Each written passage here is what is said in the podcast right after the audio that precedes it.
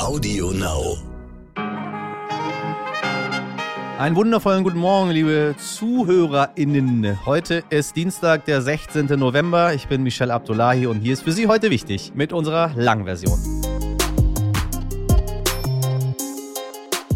Ja, wir haben wieder einen Hörer verloren, meine Damen und Herren. Ein Hörer der allerersten Stunde, der sich, wie er sagte, von Anfang an überhaupt nicht mit diesem blödsinnigen Gendern identifizieren konnte. Eigentlich hört er den Podcast sehr gerne, aber das Gendern macht für ihn alles kaputt. Ich sage auf Wiedersehen äh, oder auf Nimmerwiedersehen, mir egal, ehrlich gesagt. Ähm, wenn man durch so eine kleine Sprechpause quasi dann einen äh, 30-minütigen oder wenn Sie die Kurzversion hören, einen 10-minütigen Podcast mit all den Informationen, mit all der Liebe, die wir dort reinstecken, mit all den Recherchen, mit all dem Journalismus, ähm, mit all den Gedanken, die wir uns machen, mit, mit allem, wo wir versuchen, so ein bisschen, bisschen, bisschen die Welt besser zu machen und Sie zu informieren. Wenn man durch so eine kleine Sprechpause dieses ganze Ding überhaupt nicht mehr hören kann, dann sage ich, äh, es gibt ganz, ganz viele andere Podcasts, wo Sie sich das nicht antun müssen und dann können Sie ja dort reinhören. Und ich sage im gleichen Atemzug aber auch herzlich willkommen zu ungefähr 20.000 neuen ZuhörerInnen die jetzt bei uns sind, äh, die uns im Laufe der letzten Wochen abonniert haben. Unsere Gemeinschaft wächst und wächst und wächst. Da bin ich sehr froh darüber. Vielleicht liegt es auch ein bisschen daran, dass wir alle Menschen in dieser Gesellschaft, egal wer sie sind, umarmen. Also, meine Damen und Herren, geben wir nicht so viel auf die Meinung Einzelner, sondern auf die der Gemeinschaft. So.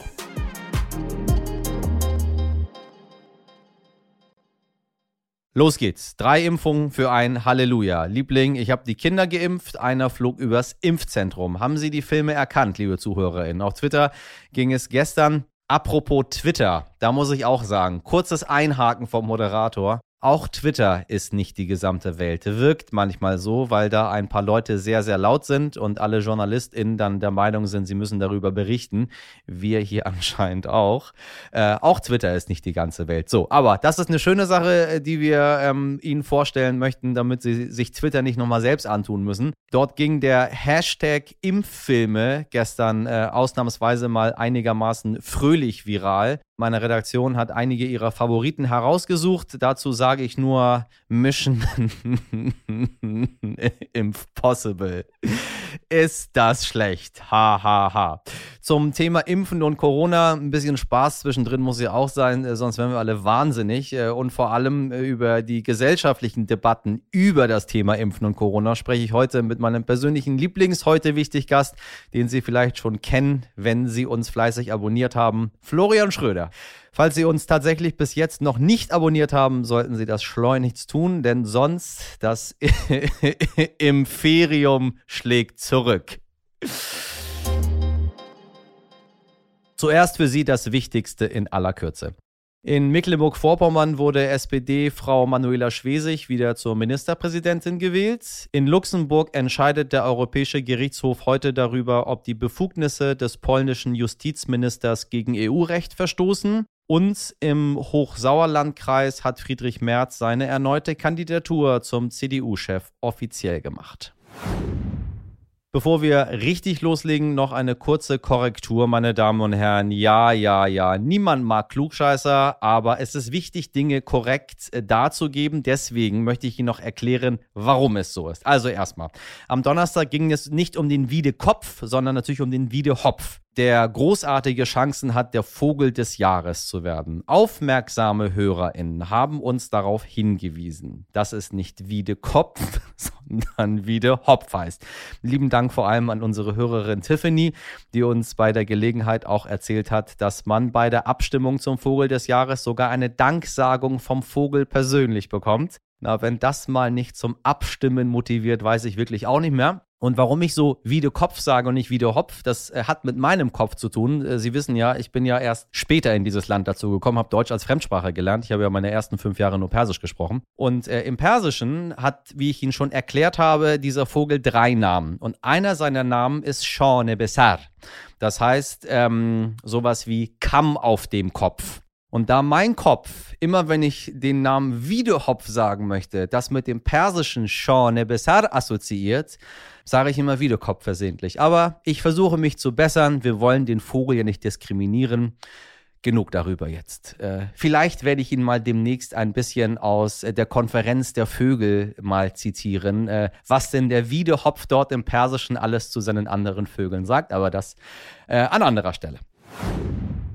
Jetzt wird's wieder ernst. Die Ampelparteien wollen endlich die vierte Welle bremsen und planen ein Zitat Schutzwall gegen Corona. So so. Bundesweit soll am Arbeitsplatz und in Zügen dann die 3G-Riegel gelten. Auch Homeoffice soll wieder verpflichtend werden, wo es möglich ist und kostenlose Bürgerin-Tests dauerhaft wieder eingeführt werden. Hätte man mal sie nicht, ähm, sag ich mal, abgeführt. Ist nicht das richtige Wort, ne? Sie wissen, was ich meine. So viele Diskussionen darüber, ja oder nein, und jetzt kommen sie wieder zurück. Mehrere Medien hatten außerdem berichtet, dass die Ampel auch eine Impfpflicht für medizinische Berufe plane. Katrin Göring-Eckardt von den Grünen ruderte kurz nach Bekanntwerden der Meldung allerdings wieder zurück.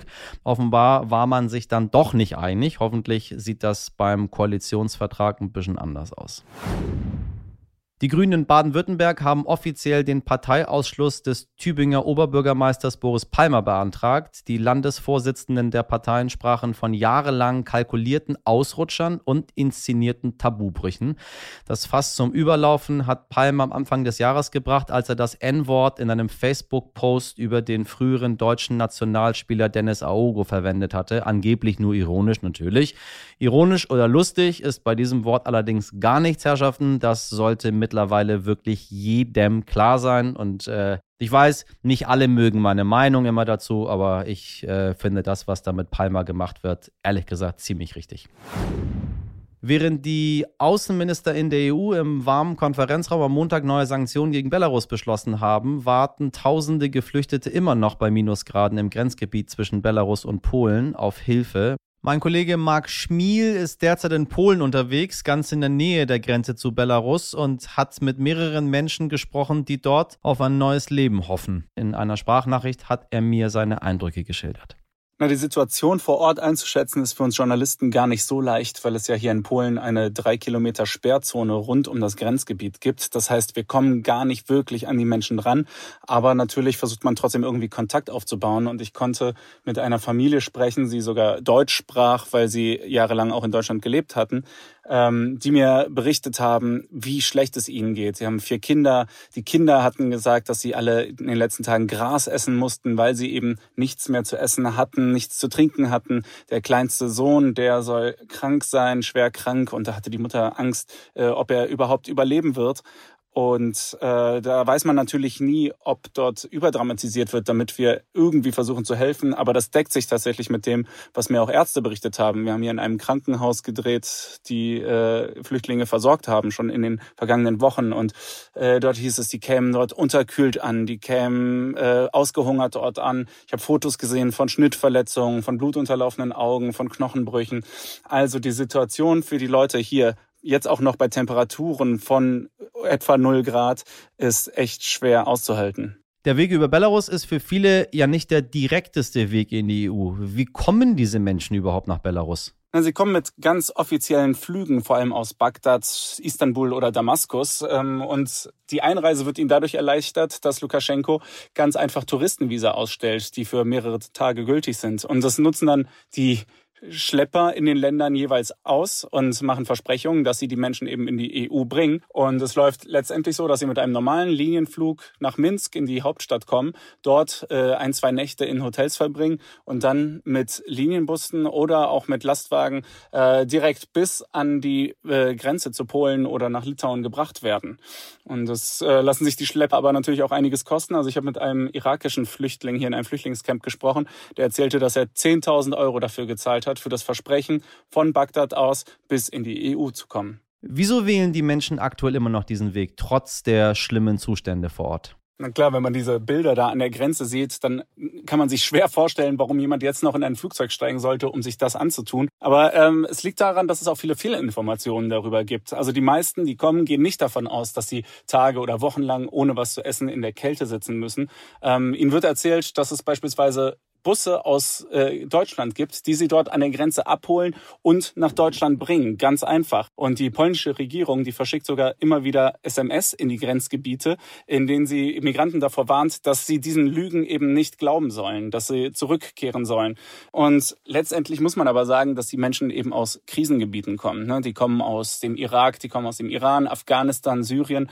Und die haben einfach die Hoffnung auf ein besseres Leben und äh, oder fliehen sogar vor dem Krieg und sind dafür halt bereit, einiges in Kauf zu nehmen. Also ich habe auch mit einem Syrer gesprochen, der war 27 Jahre alt und habe ihn gefragt, wo er eigentlich hin will. Und er sagte, ihm ist es im Endeffekt ganz egal. Er möchte einfach nur in Sicherheit sein. Danke dir, lieber Marc. Es ist Herbst, fast Winter 2021 und so vieles erinnert mich mittlerweile doch wieder an den November des letzten Jahres. Es wird grauer und dunkler, die Corona-Inzidenz steigt und steigt und steigt und ehrlich gesagt frage ich mich seit Wochen, wo eigentlich unsere Regierung steckt. Die Ampelkoalition verhandelt, schön und gut sollen sie machen, aber eigentlich haben wir noch eine geschäftsführende Regierung von Union und SPD im Amt und von denen hat man in letzter Zeit sehr wenig gehört. Währenddessen schreiben wir in Deutschland jeden Tag neue traurige Rekorde, was die Corona-Inzidenz angeht. Bei starken 300 sind wir jetzt angekommen. Und wir haben eine Impfquote von immer noch nur 67,5 Prozent, die im Gegensatz zur Inzidenz seit Wochen stagniert, während gleichzeitig die Gräben zwischen Geimpften und Ungeimpften immer größer werden und damit auch das Verständnis untereinander immer weiter sinkt, sodass Gespräche auch immer schneller eskalieren.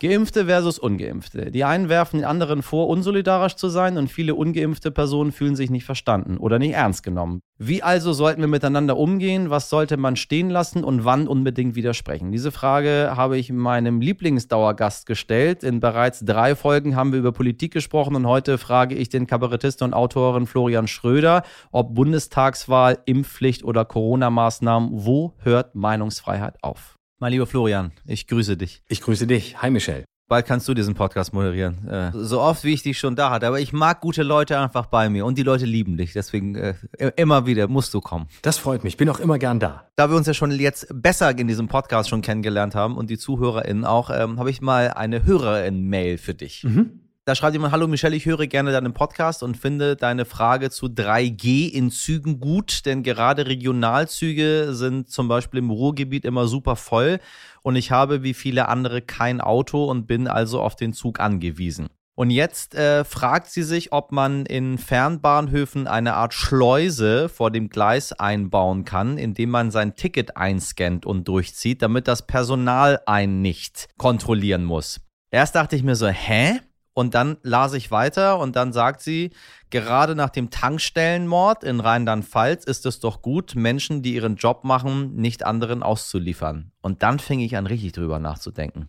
Weißt du, wie ich meine? Was meinst du dazu? Ich kann mir das vorstellen. Ich meine, dass ich vor Jahren das in Paris mal so erlebt habe und ich glaube, da ist es immer noch so. Da kommst du in die U-Bahnen nur rein, wenn du vorher das Ticket hast und da sind so Schleusen. Genau. Und dann hältst du es dagegen und dann läufst du durch und wenn du das nicht hast, dann kommst du da einfach gar nicht durch. Und tatsächlich sind diese Schleusen ziemlich brutal, denn da kommt auch kein zweiter hinten dran durch. Das ist nicht so langsam, wie man das gerne in Deutschland kennt, dass dann noch mal fünf Sekunden alles offen ja, ist. Richtig. Und der nächste läuft hinterher, sondern das ist wirklich wie am Flughafen. Es geht einmal kurz auf, wenn du dein Ticket drauflegst und dann geht's los. Das wäre natürlich tatsächlich eine Form der Automatisierung, bei der der man sowohl äh, das leidige Thema Schwarzfahren abschaffen würde, als auch das Thema ähm, äh, Sicherheit. Und dann äh, wäre man einfach drin. Und bisher hat die Bahn ja nur den sogenannten Komfort-Check-In, den ich, um ehrlich zu sein, noch nie genutzt habe. Der ist doch völliger Blödsinn, wie alles bei der Bahn. Ähm, ich musste wirklich bei diesem Tankstellenmord auch noch über, darüber nachdenken, von wegen ähm, äh, Menschen, die etwas tun, was sie tun sollen, äh, sind plötzlich in Gefahr für Leib und Leben, ne? Mhm. Ja, natürlich. Und ähm, es, es wäre natürlich dramatisch, wenn man jetzt aus so einer Phase wie jetzt ähm, solche Schlüsse ziehen müsste. Also, dass man wirklich äh, das komplett automatisiert. Es geht ja letztlich darin auch um Arbeitsplätze. Also, es sind ja auch Leute, die diesen Job eigentlich gerne machen. Und ähm, wir sehen ja nun nicht in einem Land, wo jeder Zweite ähm, ein gewalttätiger Querdenker ist. Aber gleichzeitig muss man natürlich in der aktuellen Situation auch sehen, dass äh, die Gefahr jetzt natürlich sehr groß ist für viele Mitarbeiter in diesen, in diesen Bereichen. Ähm, aber ich würde auch warnen. Also ich finde die Idee spannend, würde aber warnen vor einem Schnellschuss. Erstens wegen Arbeitsplätzen, zweitens sich nicht von so einer immer noch Ausnahmesituation, in der wir leben, so kirre machen lassen oder so bestimmen lassen, dass wir jetzt gleich sagen, ach, dann müssen wir das halt alles automatisieren.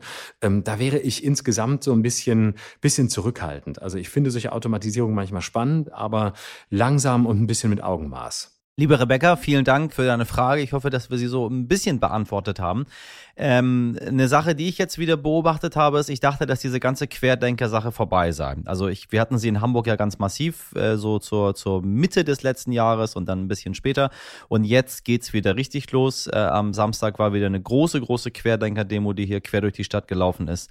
Wo hört Meinungsfreiheit eigentlich auf? Also Meinungsfreiheit hört äh, da auf, ähm, wo äh, es rechtlich ähm, schwierig wird. Also bis dahin ist alles in Ordnung. Meinungsfreiheit hört zunächst mal tatsächlich an der Grenze ähm, des Grundgesetzes auf. Das finde ich ja. deshalb als Prämisse ganz wichtig, weil wir ja häufig über das Thema so geschmäcklerisch diskutieren. Und deswegen muss man da die rechtliche Ebene immer wieder ähm, betonen. Das andere ist ja, wie viel Meinung bin ich bereit, mir anzuhören? Wie viel Blödsinn bin ich vielleicht auch bereit, mir anzuhören? Ähm, zur Freiheit gehört, dass jeder an den Irrsinn glauben darf, an den er glauben will und dass er den öffentlich sagen darf.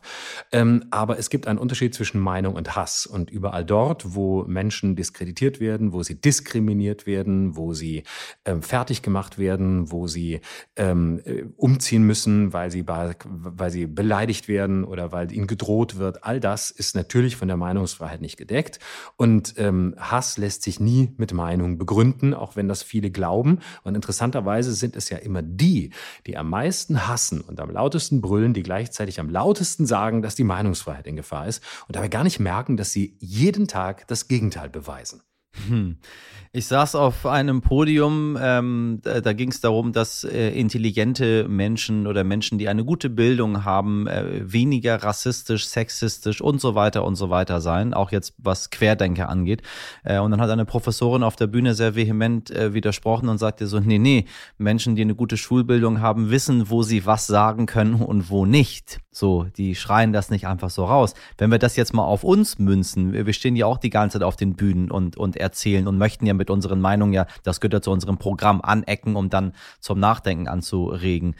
Bist du die Figur Florian Schröder, der gezielt provoziert? Sagst du, was du denkst, äh, oder wägst du das immer klug gegeneinander ab? Also das kommt darauf an, wo ich spreche. Wenn ich äh, mit dir hier rede, ist es natürlich anders, als wenn ich ähm, auf der Bühne stehe. Wenn ich mein Programm spiele, Neustart auf Tour, dann äh, ist da natürlich ganz viel dabei, ähm, was ich äh, verfremde. Das ist nicht privat, das ist nicht äh, so, dass ich äh, aus meinem Leben eins zu eins unmittelbar erzähle. Das finde ich wenig artifiziell. Man kann das machen, das ist nicht mein Weg. Da spiele ich mit Haltungen, da spiele ich mit Positionen, da spiele ich mit Rollen, äh, da probiere ich auch ganz viel viel aus und versuche letztlich äh, mich selbst eigentlich auch oft zu dem Arschloch zu machen, das wir alle sind. Und äh, ja. ich finde es viel schöner, wenn das Publikum sich selbst erkennt, wenn man das Publikum ein bisschen irritiert, erstaunen lässt, wenn es nicht so berechenbar ist. Und ähm, da ist natürlich auch ganz viel dabei, was ich überhaupt nicht denke oder was ich überhaupt nicht glaube, sondern das probiere ich einfach als Gedanke aus, als Spiel. Und das ist aber die eine Ebene. Ähm, in, einem, in einer Runde, wie wir jetzt hier miteinander sitzen, natürlich bin ich da ernsthafter, natürlich sage ich da auch Dinge ähm, und in erster Linie Dinge, an die ich auch glaube und wovon ich überzeugt bin, weil sonst brauchen wir hier nicht miteinander reden. Dann kann ich dir ja. hier mein Programm aufsagen, aber dann brauchen wir uns hier überhaupt nicht miteinander zu unterhalten, weil das kann ich ja in anderen Foren tun. Und da geht es dann schon darum, etwas unmittelbarer zu sein. Aber für mich ist eigentlich sehr schön die Grenze zwischen persönlich sein und privat sein. Privat sein heißt wirklich, ich erzähle dir quasi, wie es mir geht, ob mir gerade ein Furz krumm sitzt, wie ich geschlafen habe und alles Mögliche, oder ob ich persönlich erzähle. Und persönlich erzählen heißt, es hat eine Rückbindung zu dem, was ich fühle und denke, aber es ist nicht unmittelbar und ich werfe dir nicht alles vor die Füße, was gerade irgendwie in mir vorgeht. Und das finde ich das Wichtigste, weil das ist das Missverständnis heute. Das ist mir auch aufgefallen für mein Buch Schluss mit der Meinungsfreiheit, wie viele Leute heute glauben, sie müssten einfach das Private unmittelbar im öffentlichen Raum sagen. Und das halte ich für ein großes Problem. Äh, ich sag nur Stichwort Kimmich Was sagst du dazu? Ja, ich halte das für ein Problem. Also natürlich kann er das sagen, dass er sich nicht impfen lässt äh, und dass er das nicht will und dass er ungeimpft ist, aber das ist natürlich eine problematische Position. Das Interessante ist, dass er die sagen kann und das Interessante ist aber auch, und damit muss man halt auch umgehen können, dass es dann Widerspruch gibt und dass es sehr viele ja. Leute gibt, die das einordnen und die sagen, na ja, aber es ist eben ein Problem und er muss nicht diese Ängste haben, von denen er sagt, dass er sie hat. Also es geht hier nicht um Langzeitfolgen und so weiter. Das ist überhaupt nicht das Thema. Und da hat mich dann am meisten gestört, dass Leute sagten, na ja, jetzt wird er aber diskriminiert und er kann ja nicht mal mehr sagen, dass er ungeimpft ist. Das muss man doch aushalten. Ja, das haben ja auch alle ausgehalten. Es gab sehr viele gesagt, Stimmen, ne? die ihn dafür ja. kritisiert haben und die gesagt haben, das, was er sagt, ist wissenschaftlich nicht haltbar.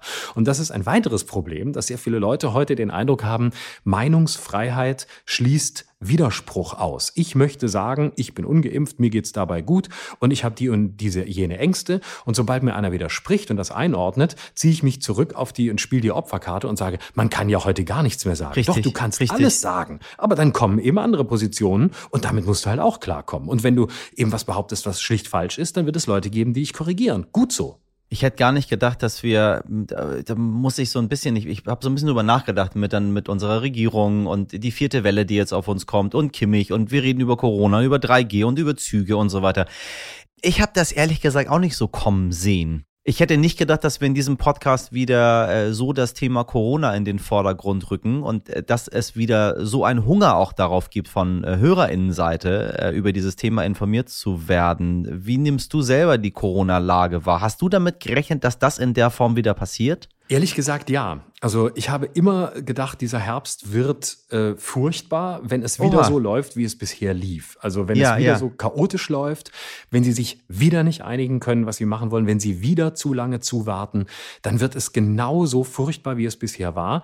Dass es nun so krass wird, hätte ich äh, auch nicht gedacht. Ich hätte gedacht, dass sich dann doch bis jetzt, bis Oktober, November, noch mehr Leute einfach auch impfen lassen, auch dass noch mehr Leute ähm, von diesen 65, 69 Prozent Prozent wegkommen und es geht darüber hinaus. Also, dass noch mehr Leute sagen, ey, es wird Herbst, komm, wir machen es jetzt und der Sommer ist vorbei.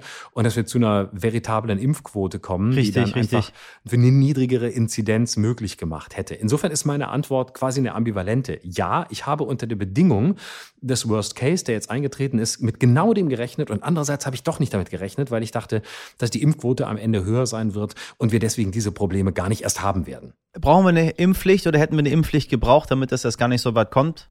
Ich bin bei der Impfpflicht sehr äh, zurückhaltend. Ähm, ich glaube, das ist der Schritt zu viel. Ich glaube, das ist zu radikal. Es gibt viele Gründe, die dafür sprechen und die sehe ich auch. Aber ähm, ich finde, äh, Impfpflicht, das ist mir, das ist mir zu viel. Das ist mir zu viel autoritärer Staat. Ich bin immer noch der Auffassung, man muss die Leute anders überzeugen. Ich halte es auch für verfassungsrechtlich sehr schwierig. Ich kann es nicht rechtlich final beurteilen, aber es müsste ja verfassungsrechtlich wirklich fest sein, denn da wird es ganz schnell Klagen geben. Das wird ganz schnell vor das Bundesverfassungsgericht gehen. Ja. Und das Schlimmste wäre eine Blamage der Politik, die versucht hat, eine Impfpflicht einzuführen und es dann nicht geschafft hat. Bin ich ehrlich gesagt genau deiner Meinung. Ich, ich hatte auf den gesunden Menschenverstand gehofft und wenn Menschen nicht mitmachen wollen beim gesunden Menschenverstand, dann ist das leider halt auch so in bestimmten, ja. in bestimmten Themenbereichen. Leider ja was kommt auf uns zu? Kommen die Maßnahmen aus Österreich jetzt auch zu uns? Äh, 2G, 2G plus, 3G, gar kein G. Was denkst du, was steht jetzt vor uns in diesem Winter? Es ist schwer zu sagen. Ich fürchte, dass wir jetzt wahrscheinlich genau diesen Weg gehen müssen und wahrscheinlich ist es der einzig gehbare, nämlich dass wir auf 2G oder 2G plus gehen. Ähm, und äh, wahrscheinlich wird es auch wieder Kontaktbeschränkungen geben. Es wird wieder Veranstaltungen geben, die kleiner nur durchgeführt werden müssen, sollen. Ähm, weniger Leute werden kommen und wir werden uns dann wieder so durch diesen Winter äh, kämpfen. Und äh, das finde ich sehr traurig, ehrlich gesagt. Ich hoffe nicht, dass es zu irgendwelchen Lockdowns kommt. Ich hoffe auch nicht, dass es zu Schließungen und Ausgangssperren Ausgangssperren kommt. Ähm, das äh, fände ich dramatisch. Hältst du es für möglich, dass das passiert? Ich halte nichts mehr für ausgeschlossen. Also bis vor ein, zwei Wochen hätte ich noch gesagt, naja, das werden wir jetzt schon irgendwie hinkriegen. Aber ich halte ja. jetzt ehrlich gesagt nichts mehr für ausgeschlossen. Also wenn das weiter so geht wie im Moment und ähm, wenn die Zahlen weiter so steigen, dann fürchte ich das. Ich hoffe, dass wir mit 2G Plus durchkommen und dass es nicht zu, mindestens nicht zu Ausgangssperren kommt. Zu einem kompletten Lockdown, glaube ich, wird es nicht mehr kommen, aber wer weiß. Sie haben ja dann auch wieder da sehr viel Angst, ähm, den Ungeimpften den Lockdown zuzumuten, obwohl ich, ähm, so schwer es mir fällt, das zu sagen, es am Ende richtig finde, weil warum soll die gesamte gesamte Gesellschaft dafür bluten, dass eine gewisse Zahl von Unbelehrbaren sich einfach nicht impfen lassen will, dann muss ich einfach auch mit Einschränkungen leben. Das gehört dann dazu.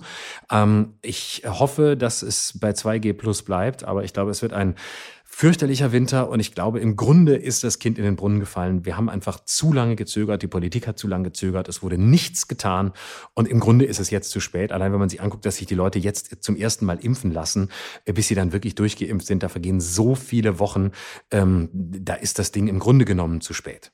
Sag mal, wie machst du es denn selber jetzt mit deiner Tour? Bist ja mitten auf Tour, trittst überall auf äh, und gibt es jetzt wieder Unsicherheiten oder wie, wie, gehst du damit um? Also jetzt Leute, die jetzt sagen, den Florian möchte ich mir gerne mal anschauen jetzt. Wie, wie macht man das als Zuschauer? Man kann ganz normal äh, kommen. Jedes Haus hat natürlich seine eigene Regelung. Viele Häuser stellen nach meiner Wahrnehmung um auf 2G, ähm, was ich auch sehr sinnvoll finde. Und dann kommen die Leute auch und fühlen sich sehr sicher. Die meisten Häuser machen, auch wenn sie 2G machen, die Häuser nicht komplett voll, sondern äh, sagen, wir lassen trotzdem Abstände, wir lassen trotzdem Sitzplätze frei, sodass sich die Leute wirklich sicher fühlen können. Also Zuschauer sind sicher und können auch sicher kommen. Und dann gibt's Leute, die haben Maske auf, andere haben keine auf, aber halten Abstände ein. Also das läuft schon sehr gut. Ich habe jetzt festgestellt, dass die ersten Veranstalter wieder die Pause weglassen, also keine Pause machen. Das ist natürlich ja. für die Veranstalter schlecht, weil die damit auch wirklich Geld verdienen, allein durch die Gastronomie Klar. in der Pause. Ähm, für mich ist es insofern ein bisschen doof, weil äh, ich dann das Programm ein bisschen kürzen muss, weil du kannst nicht zweimal 60 Minuten den Leuten ohne Pause zumuten. Aber ich bin da wirklich das äh, unwichtigste Glied in der Kette. Es tut mir vor allem für Veranstalter leid, aber ich habe jetzt zum Beispiel gestern Abend zum ersten Mal erlebt, dass ähm, eine Show ausverkauft war und von denen, die kommen sollten, kam dann nur gut die Hälfte. Und das ist natürlich für die Branche dann wieder schlimm, ja, weil man ja, spürt, total. die Leute haben Angst, die Leute haben Schiss, sie kommen nicht, sie wissen nicht, was sie erwartet. Das heißt, sie sollen eher nicht weggehen. Und ähm, das ist für, für die Branche natürlich das Schlimmste. Noch haben die Leute Karten gekauft und die Veranstalter nehmen damit Geld ein. Aber wenn die das irgendwann nicht mehr tun und man dann wieder vor so wenig Leuten steht, dass irgendwann der Veranstalter sagt, dafür muss ich den Laden gar nicht aufschließen, dann sind wir wieder in der alten Linie und dem alten Loop vom vergangenen Jahr. Also was machen wir jetzt? Hoffen, was wir sowieso schon tun. Äh, Vertrauen. Hoffen, Abstände einhalten und so gut wie möglich an die Regeln halten und ähm, es äh, irgendwie durchstehen und die Leute ähm, nochmal aufrufen, sich impfen zu lassen, wenn sie das noch nicht getan haben. Und Sie können natürlich, meine Damen und Herren, äh, Florians Buch äh, ohne jede G-Regel, äh, Schluss mit der Meinungsfreiheit, können Sie auch lesen. Da brauchen Sie gar nichts. Da müssen Sie nur in den Laden reingehen und sich das kaufen. so. Oder Sie bestellen es sich. Da müssen Sie keine Angst haben. Vielleicht boomt der Buchmarkt ja wieder. Ich würde es mir ja sehr wünschen. Ich habe auf der Buchmesse gehört, dass es so ist. Also, dass die Verlage, wenn ich richtig informiert bin, besser dastehen, als man lange Zeit dachte, weil offenbar in der Corona-Zeit wieder mehr gelesen worden ist. Also, wenn es was Positives gab in dieser Zeit, dann vielleicht das. Mein Lieber, ich danke dir ganz herzlich, wie immer. Und auf sehr bald. Bei dir kann ich ja sagen. Dich lasse ich nicht mehr los hier. Du bist Podcast-Stammgast. Ich komme auch immer wieder gerne. Es ist immer wieder toll. Dankeschön. Liebe ZuhörerInnen, wer Florian Schröder genauso gerne zuhört wie ich, sollte unbedingt in die Folgen 29, 89 und 115 reinhören. Ohren auf. Testen, testen, testen. Damit will ich jetzt äh, keine Parodie auf den Tübinger Bürgermeister Boris Palmer zitieren. Nein, aber in diesem Jahr sind wir alle Profis im Testen geworden. Und beim Corona-Test wissen wir, ein Strich negativ, alles super, zwei Striche positiv. So funktioniert im Übrigen auch die Darstellung eines Schwangerschaftstests, wobei äh, da die Abstriche eher nicht im Mund gemacht werden. Bisher. Denn ein Startup in Israel möchte den weltweit ersten Speichel-Schwangerschaftstest auf den Markt bringen und stellt den gerade in Düsseldorf vor. Der Test soll mit einer Sensitivität von 95 Prozent sehr genau sein. Aber auch hier gilt, genau wie beim Corona-Test, die endgültige Sicherheit gibt es natürlich nur durch Ärztinnen.